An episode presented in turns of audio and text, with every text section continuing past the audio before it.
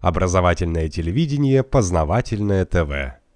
Был у нас в России в свое время э, наш э, первый геополитик и, может быть, даже единственный такого вот уровня Александр Ван Дам.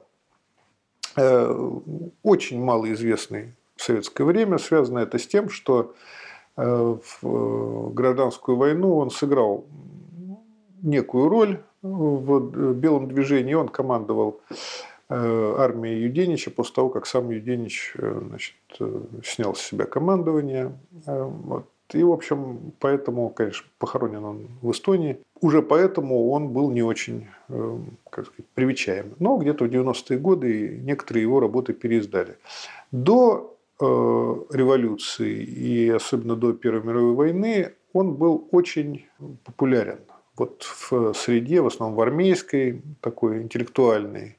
В частности, ссылки на него есть вот в таком интересном документе, как протоколы допросов адмирала Колчака. Он говорит о том, что вот Ван Дам очень сильно, так сказать, влиял на умы Э, молодого Я вас просто перебью, чтобы было понятно. А Ван Дам это прозвище, а фамилия его Едрихин. Е Едрихин. Это его не прозвище, это его фамилия. Фамилии в царское время менялись по личному э, разрешению государя. А, то есть он поменял себе там э, Да, он просто поменял фамилию свою вполне официально. У него там достаточно своеобразная биография. То есть он ушел в отставку, по-моему, в чине капитана, поехал частным лицом на англо-бурскую войну, как бы корреспондентом. Потом вернулся, его взяли обратно в армию сразу подполковником. Вот, mm-hmm. То есть, в общем, такой, ну, разведчик генерального штаба.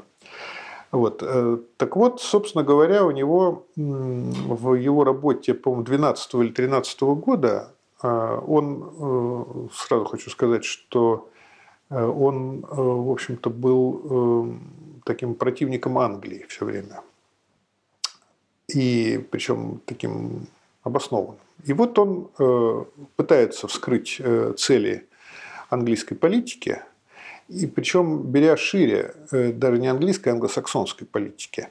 И он говорит о том, что одной из главных целей этой политики является создание сильного в военном отношении государства, находящегося между Средиземным, Черным, Красным морями и Персидским заливом.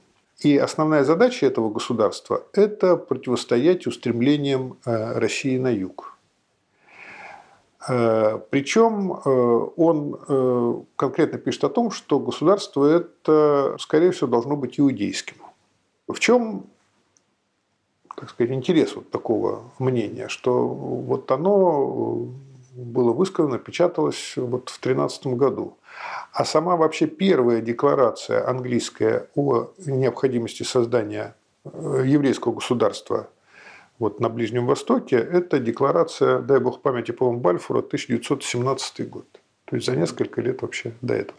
Вообще Ван Дам был очень таким проницательным геополитиком. В частности, он э, предсказал не только вот Первую мировую войну, но и, вероятно, ее ход – причем, так сказать, с такими с хорошими подробностями. И, в общем-то, мы можем сказать, что э, вообще вот как раз политика англосаксонская в этом регионе, она вот укладывается в эту схему Вандама до сих пор, ну, то есть вот уже больше ста лет. Это несмотря на то, что были периоды, когда вот э, вновь созданное государство Израиль э, находилось в конфликте с англичанами, был такой момент и наоборот, мы их поддерживали. Ну, можно предположить, правда, что э, дело было с точки зрения англосаксов не в том, что это государство обязательно должно быть еврейским. Может быть, они бы поддержали и какое-то исламское государство. Ну, просто в то время эта территория занимала Османская империя, которая, по мнению англичан, уже противостоять России не, не могла. Вот. И, видимо, они рассматривали какие-то там варианты.